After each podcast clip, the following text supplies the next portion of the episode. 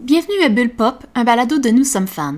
Mon nom est Christine Hébert et je serai votre guide à travers les nombreuses publications sur la culture populaire. Bulle Pop, c'est une rencontre avec différents auteurs et autrices d'essais tournant autour de la culture pop. Ensemble, nous discuterons de nos passions, mais aussi de nos méthodes de recherche et d'écriture. Aujourd'hui, dans l'épisode 7, je discute Fan Studies avec Mélanie Bourda, autrice du livre Les fans, public actif et engagé.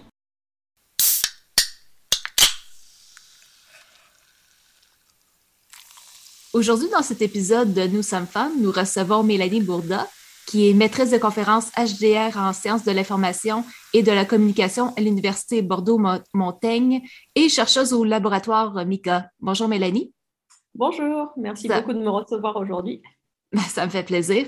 Euh, juste pour partir comme ça, est-ce que tu pourrais me résumer les sciences de l'information et de la communication en quelques mots?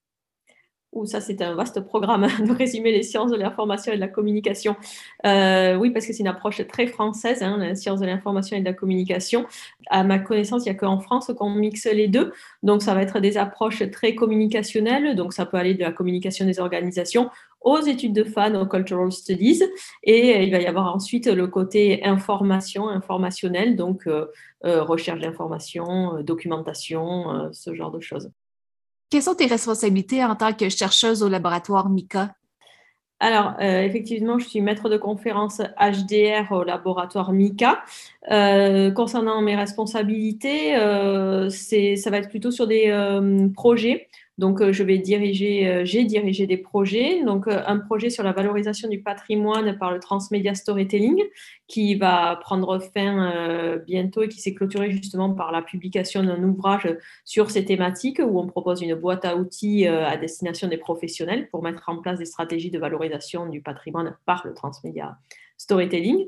Et j'ai un autre projet avec une collègue en design euh, qui s'intitule Design et Media Lab, où on croise nos approches justement euh, transmédia et design euh, pour répondre à des problématiques sociétales.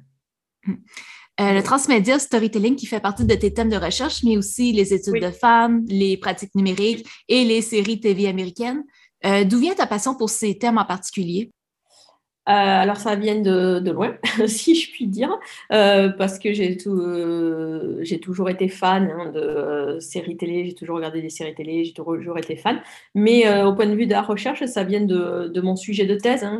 J'avais travaillé déjà sur la participation des publics et l'interactivité des publics autour des programmes euh, télévisés. Et je faisais une, approche comparative entre les programmes français et les programmes américains. Et j'avais en particulier analysé les séries télévisées, euh, dont Battlestar Galactica, et comment les fans se regroupaient en communauté autour de Battlestar Galactica et qu'est-ce qu'ils faisaient, qu'est-ce qu'ils produisaient comme discours, qu'est-ce qu'ils produisaient comme sens et comme création autour de Battlestar Galactica. Et du coup, j'ai continué dans cette perspective de recherche en analysant autour des séries télévisées le côté euh, euh, réception, donc étude de fans, et le côté production avec euh, les approches de transmedia storytelling. Hmm. Est-ce que toi-même, tu es une fan de Battlestar Galactica? Oui, comme, alors, j'ai un fond d'écran hein, qui représente Battlestar Galactica, mais je suis fan de Battlestar Galactica, oui, et c'est ce qui m'avait bien aidé d'ailleurs pour faire cette étude euh, lors de ma thèse, hein, parce que j'ai pu euh, m'intégrer plus facilement à la communauté des fans de Battlestar Galactica et regarder de l'intérieur en fait ce qu'ils faisaient dans cette communauté, comment elle fonctionnait, comment elle s'organisait, quels étaient encore une fois les discours qui étaient produits, et j'ai pu avoir la légitimité, si je puis dire, de proposer des questions et d'avoir des entretiens avec des fans de ce point de vue-là. Est-ce que c'est pendant ta thèse que tu as découvert justement les fan studies, les cultural studies?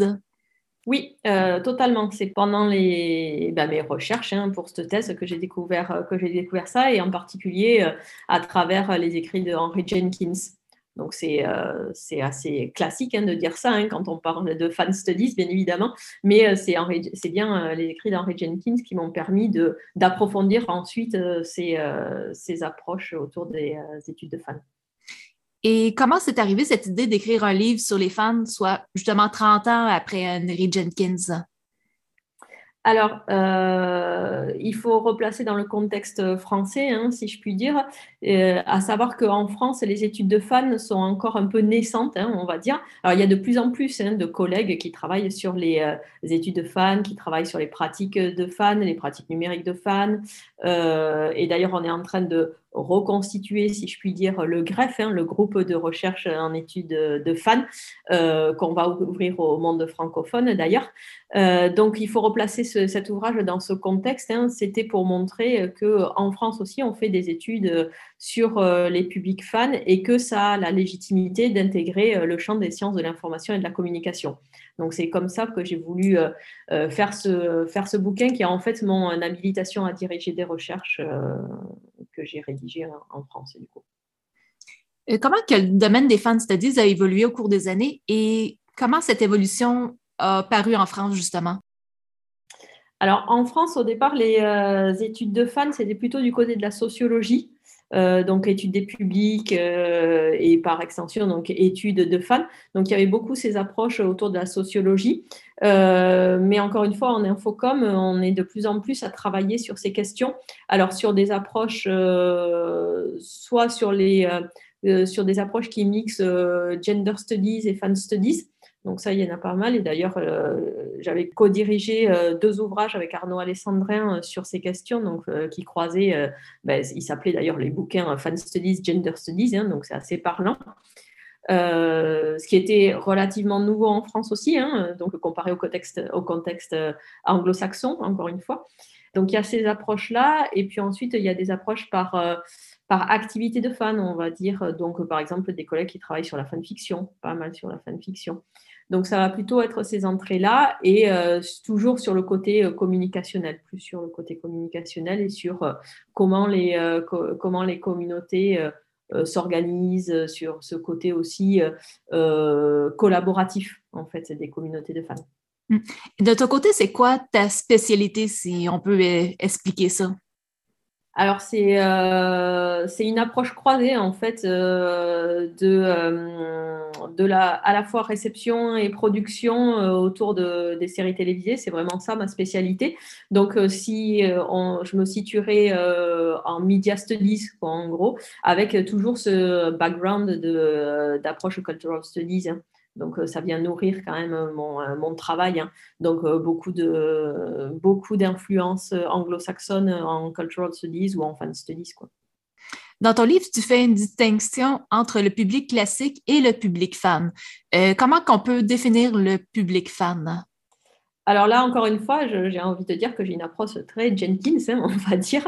Mais ma définition du fan, c'est un public qui appartient à une communauté, donc il y a cet aspect communautaire, cet aspect euh, collectif, euh, cet aspect euh, collaboratif aussi hein, dans la communauté. Donc il appartient à une communauté. C'est un public qui va être expert. donc de la série télévisée, hein, puisque là c'est plutôt les sujets que les terrains que j'analyse. Hein. Donc expert de la série télé et qui va produire du sens par des discours ou qui va produire du contenu par de la créativité et des activités. Et ces contenus, ça peut aller euh, euh, de, euh, du fan art au cosplay, au montage vidéo ou à un activisme social, culturel et politique. justement, tu parles d'activisme, c'est que tu accordes une grande place dans ton livre, que ce soit avec les, interactions avec les, sur les réseaux sociaux ou l'organisation de levée de fonds. Pourquoi tu as accordé une aussi grande place? Euh, parce que ça me paraissait intéressant de montrer euh, que les fans, ça va euh, au-delà d'un public qu'on montre souvent sous un aspect péjoratif, et notamment dans les médias il y a toujours euh, cet aspect, euh, cette représentation péjorative des fans en caricaturant. C'est un peu la fangirl hystérique et le fanboy obsessionnel. Donc c'est caricaturé, mais c'est ce qui est quand même assez montré dans les médias, euh, dans les reportages, dans la presse. voilà, on va, mettre, on va mettre ça en avant. Et je voulais montrer que les fans, ça va au-delà de ça et que si on creuse un peu, eh on se rend compte qu'il euh, y a une organisation dans ces communautés de fans, il y a une réflexion, une réflexion sur le contenu narratif de la série télévisée, mais il y a aussi une réflexion euh, qui va être plus politique sur euh, l'identité même de la communauté, mais sur l'identité aussi des personnes et comment ils peuvent se constituer en fonction de la narration et comment ils peuvent mener aussi des actions en fonction des narrations qui, leur plaisent ou des personnages qui leur plaisent. Et ça, ça me paraissait intéressant de mettre en avant ce côté un peu euh, politique du fan finalement. Euh, parlant de politique, justement, puis d'identité, euh, tu accordes aussi une place aux représentations fictionnelles des minorités sexuelles et à la dénonciation de l'utilisation du trope Bury Your Gaze dans les œuvres fictionnelles. Est-ce que tu pourrais nous en dire plus sur le sujet? Oui, alors c'était euh, un sujet qui a été assez brûlant, si je puis dire, euh, euh, aux États-Unis en 2016. Alors je dis 2016 parce qu'il y a eu pas mal de morts de personnages lesbiens dans les séries télévisées américaines en ce moment-là, et dont la mort de Lexa dans The Hundred, dont je parle dans l'ouvrage, hein, qui est une étude de cas que j'ai que j'ai utilisé. Et effectivement, on s'est rendu compte que euh, ce trope euh, scénaristique, donc euh, qui revenait régulièrement, était problématique hein, parce que, donc, effectivement, il s'appelle Bury Your Gaze ou Dead Lesbian Syndrome. ce trope dit que des personnages lesbiens meurent ou n'ont pas de fin heureuse, hein, et souvent pour faire avancer l'arc narratif de personnages hétérosexuels, blancs, voilà. Donc ça pose des, ça pose des problèmes en termes de représentation et en termes de représentation des minorités euh, sexuelles. Et euh, du coup, c'était intéressant de voir comment les fans et les fans lesbiennes, du coup, s'emparaient de ces narrations, justement pour mener euh, des actions positives, pour demander une meilleure visibilité aussi des personnages lesbiennes dans les séries, dans les séries télévisées, une meilleure visibilité, une meilleure représentation aussi de ces personnages lesbiens. Est-ce que tu pourrais me donner des exemples justement d'actions? Euh, je pense qu'il y avait des levées de fonds, il y avait eu l'organisation d'une convention?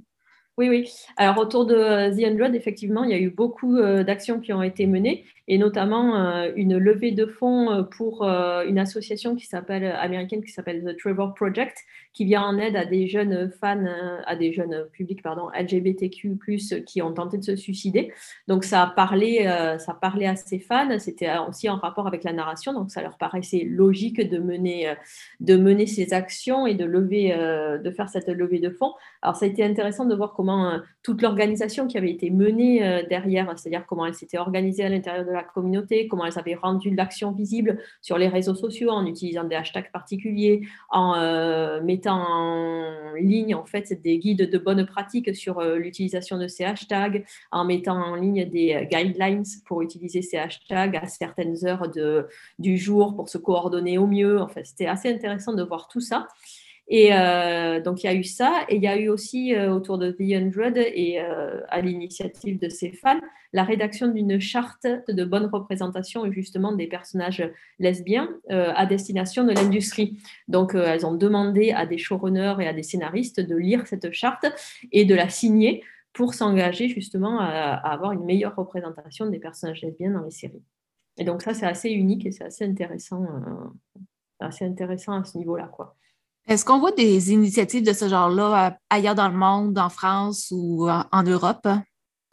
Euh, alors, c'est une bonne question. Euh, moi, je n'ai pas analysé forcément ça, mais quand on parle de la communauté des fans de The Hundred, forcément, de fait, ça va être une, communauté mondiale, hein, puisqu'elle s'est d'abord rassemblée sur Internet et forcément, Internet favorise la mise en place de communautés euh, mondiale. Donc, euh, quand, quand je fais des analyses euh, sur, les, sur les communautés de fans, que ce soit sur The Hundred ou Winona Earp ou même Battlestar Galactica, et que je propose des questionnaires ou que je fais des entretiens avec des fans, on voit bien qu'il y a des fans américains ou américaines, bien sûr, mais il y a des fans aussi françaises, français, anglais, anglaises, espagnols, espagnols, enfin, de tout horizon géographique, si je puis dire le personnage lesbien, je, veux dire, je ne suis, pas, une experte, mais j'ai l'impression qu'il semble connaître un meilleur avenir dans plusieurs séries comme Supergirl et Winona, Winona Earp. Euh, est-ce que je me trompe? Euh, ah non, c'est deux exemples effectivement euh, qui sont des contre-exemples pour le coup du trope Bury Your Gaze et notamment sur Winona Earp. Alors c'est une série que j'ai analysée aussi dans le, dans le bouquin. Et qui était une communauté assez intéressante. Alors, c'était autour du couple que formait Waverly Earp avec Nicole Holt, que les fans avaient appelé Way Out pour le coup. Donc, c'est sous ce nom porte-manteau en fait qui, qui, est communiqué par exemple sur Twitter hein, en utilisant ce hashtag. Et, et c'est assez intéressant de voir effectivement comment dans la narration de cette série, euh, ils ont joué avec ce euh, trope Bury Your Gaze parce qu'à un moment, dans un épisode, euh, Nicole, donc le personnage lesbien, se prend une balle dans la poitrine et c'est le cliffhanger de l'épisode. Et en fait, on se rend compte à l'épisode d'après qu'elle n'est pas morte parce qu'elle avait un gilet pare-balles. Donc, ils ont joué un peu sur ce trope Bury Your Gaze. Et quand j'ai interviewé les, les, fans autour de Wynonna Earp, on voyait qu'elles avaient, qu'elles connaissaient en fait euh, tous ces mécanismes scénaristiques, narratifs, qu'elles avaient probablement euh, subi euh, l'affront, si je puis dire, de The Hundred et qu'elles avaient migré vers Wynonna Earp parce que justement il y avait une bonne représentation, c'est leur mot, bonne représentation d'un couple lesbien euh, et, du coup, ça leur a permis ben, de se rassembler en communauté, euh, de créer des choses et de créer des choses pour rendre visible cette représentation euh, du, du couple lesbien. Ça me fait penser justement quand tu parlais de migration dans ton livre, tu parlais de migration gay. Est-ce que tu pourrais nous en dire plus sur le sujet? Alors effectivement, on se rend compte que euh, les euh, fans euh, lesbiennes qui se rassemblent en communauté vont migrer, c'est-à-dire vont euh, changer de série télé au fur et à mesure de la narration. C'est-à-dire que si un personnage lesbien meurt dans une série, elles vont être déçues et elles vont changer de série ou euh, elles vont se rendre compte que la représentation est, euh, est, meilleure. Et donc on voit des vagues comme ça de communautés de fans lesbiennes qui circulent en fait de série en série. Donc il y, a des, y a des tendances comme ça. Alors The Hundred, avant la mort de Lexa, était un gros pôle de communautés de fans lesbiennes. Mais effectivement, après il y a eu Earp. Euh, Supergirl aussi est une série euh, assez euh, assez suivie. Grey's Anatomy, à une époque aussi, était assez suivie quand il y avait le couple Cali-Arizona, même s'il y a eu beaucoup de drama autour de ce couple. Mais, mais voilà, donc c'est c'est une migration comme ça qui s'effectue de série en série en fonction des représentations qui sont, qui sont montrées. Euh, ton livre est également l'occasion de mettre en lumière certaines pratiques de fans comme le cosplay ou la création de bases de données, de wiki. Euh, quelles pratiques t'ont le plus surprise lors de tes recherches? Oh, le plus surprise, est-ce que j'ai vraiment été surprise? Moi, ce, ce, qui me surprend surtout, c'est vraiment l'organisation qu'il y a dans ces communautés de fans. Parce que finalement, ces communautés de fans, elles sont quand même assez hiérarchisées à l'intérieur. Donc il y a des, euh, des fans, des, ce qu'ils appellent à l'intérieur de leur communauté des super fans c'est souvent les administrateurs. Tu, tu, parlais de wiki, c'est par exemple les administrateurs de wiki ou ceux qui vont euh, éditer le plus euh, d'articles dans les wikis, le plus de pages, euh, qui vont mettre en ligne, qui vont organiser tout ça. Donc il y a des hiérarchies qui se mettent en place, mais c'est assez intéressant de voir comment ça s'organise, comment ils s'attribuent des rôles aussi dans les communautés de fans en fonction de leurs compétences, en fonction de leurs intérêts. donc c'est ça plutôt qui m'intéresse et qui me surprend. Et pour en revenir au cosplay, c'est assez euh, frappante, surtout euh, sur le partage de compétences, la mise en avance de compétences. Donc là, ça va être des compétences de couture, euh, des compétences en, euh, sur la connaissance des matières à utiliser. Et on voit autour du cosplay qu'il y a beaucoup de tutos qui circulent, de fans qui mettent en avant leur, euh, leur savoir-faire hein, finalement et qui le partagent euh, avec la communauté. Et il y a tout un, écosystème qui se met en place autour de ça, de partage de bonnes pratiques, de partage de tutos, de partage de compétences. Et ça, c'est passionnant à regarder et à voir évoluer. Donc, c'est ça, tu, parlais de hiérarchie, mais il y a aussi une forme de mentorat justement avec le partage de tutoriels. Hein? Oui, oui, oui. Euh, ça, je l'ai bien vu aussi. Et d'ailleurs, j'avais posé euh, pas mal de questions là-dessus sur le mentorat qui peut se mettre en place dans ces euh, communautés. Alors, le mentorat, il se fait effectivement sur ces partages de bonnes pratiques ou sur ses compétences. Hein. Donc, il va y avoir du mentorat là-dessus. Mais il va y avoir aussi une forme de mentorat qui va se faire sur euh, l'accueil de nouveaux fans dans la communauté, euh, parce qu'il y a toujours des nouveaux fans qui s'intègrent dans les communautés, hein, dans les communautés. Et euh, ce mentorat, il va se faire à ce niveau-là, c'est-à-dire que les fans les plus anciens, c'est-à-dire ceux qui appartiennent à, la communauté de fans depuis plus longtemps, vont euh, expliquer l'histoire du fandom, vont expliquer euh, comment le fandom s'est construit, quels sont les codes, quelles sont les règles, comment il faut euh, se comporter à l'intérieur du fandom. Et donc ce mentorat, il va se faire à ces niveaux-là aussi. Et ça, c'est assez intéressant sur cet accueil des nouveaux fans. Sinon, je, serais rendue à la partie où est-ce qu'on discuterait de la rédaction du livre en général. Mais comment ça s'est déroulé tout ça? Comment est-ce que tu avais eu de la facilité à trouver une maison d'édition pour ce livre en particulier?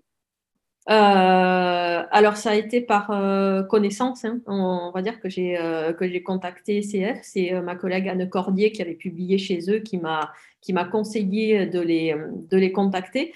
Et donc, je leur ai envoyé mon, mon manuscrit d'HDR finalement, puisque c'était euh, c'était euh, le but, c'était de publier mon, mon, habilitation à diriger des recherches, qui était une recherche nouvelle. Euh, enfin, comme ça se présente en France, c'était une recherche originale. et donc, on a travaillé à partir ensemble à partir de ce document pour le rendre publiable, si je puis dire, dans une maison d'édition, pour le rendre plus digeste. Oui, pour me rappeler, juste un rappel, justement, cette publication-là, c'est visé pour avoir un poste à l'université? Oui, alors l'habilitation à diriger de recherche, c'est un, grade à l'université euh, française qui permet ensuite de suivre des thèses, effectivement. Donc maintenant, je peux suivre des thèses et qui permet ensuite de postuler à des postes de, prof, de professeur. Et comment tu es arrivé à concilier écriture et obligations professionnelles et personnelles? Euh, alors j'ai eu de la chance d'avoir un CRCT, donc c'est un moment euh, sabbatique en fait de six mois euh, où j'ai pu entièrement me consacrer à la rédaction de ce, de ce travail et faire toute la recherche autour. Donc j'ai eu six mois complets pour travailler presque exclusivement sur, euh, sur l'ouvrage, ce qui est assez confortable, bien évidemment, parce que j'ai pu euh, travailler mes, euh, mes terrains en profondeur, j'ai pu analyser ensuite, j'ai pu écrire, j'ai pu faire les entretiens, j'ai pu contacter les fans, j'ai pu faire mes questionnaires. donc ça, c'était assez confortable là-dessus. Même si j'avais commencé en amont, bien évidemment, mais j'ai eu ces six mois où j'ai pu être plongée totalement dans, dans le sujet. Et à quel point ça a été facile justement dans d'aller sur le terrain, de rencontrer ses euh, fans, de pouvoir les contacter? Alors, c'était un peu euh, comme Battlestar Galactica, si je puis dire. C'est que euh, je m'intéressais déjà aux communautés. J'étais déjà moi-même plus ou moins fan de ces, de ces séries. Donc, je connaissais déjà les fonctionnements, euh, les codes, les règles de chaque, euh, de chaque communauté de fans. Et ça m'a permis comme ça de voir euh, de l'intérieur et d'être encore une fois légitime pour poser les questions que je voulais poser ou pour, ou pour faire circuler les questionnaires que je voulais faire circuler. Et d'ailleurs, je l'explique aussi dans le livre sur la méthodologie. Ce qui était intéressant, c'est que justement, j'avais été en contact avec des super fans des communautés, et notamment autour de la communauté de Winona Earp. J'avais été en contact avec euh, des fans qui étaient particulièrement actifs, et notamment euh, deux fans qui ont euh, créé un podcast autour de Winona Earp et qui faisaient des résumés comme ça des épisodes et qui analysaient les épisodes. Et eux, ils étaient vraiment très connus dans la communauté des fans, ils étaient très suivis.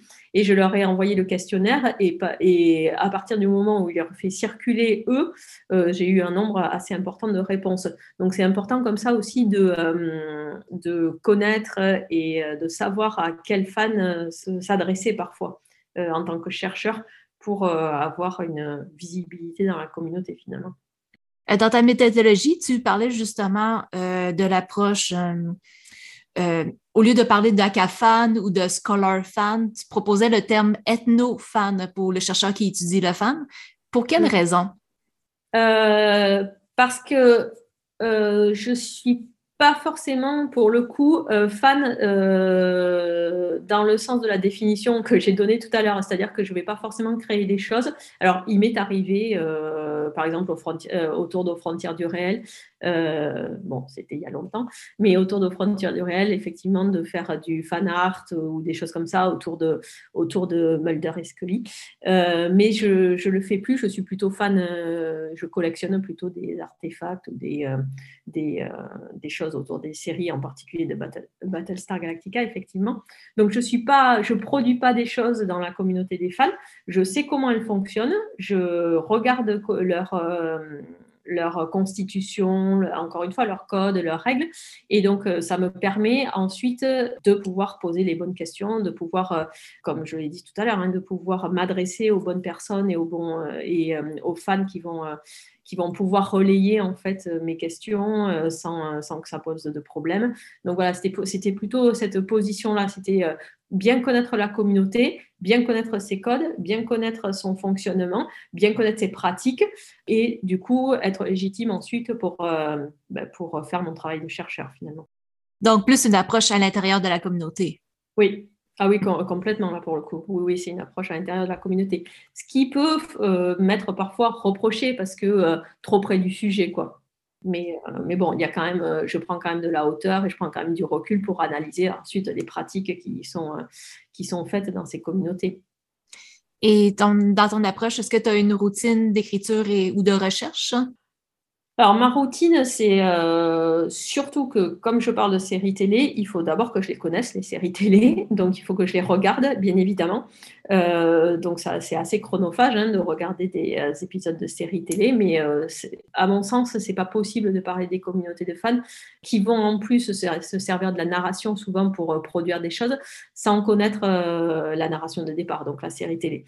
Donc, ça, ça fait partie de ma routine, regarder des séries.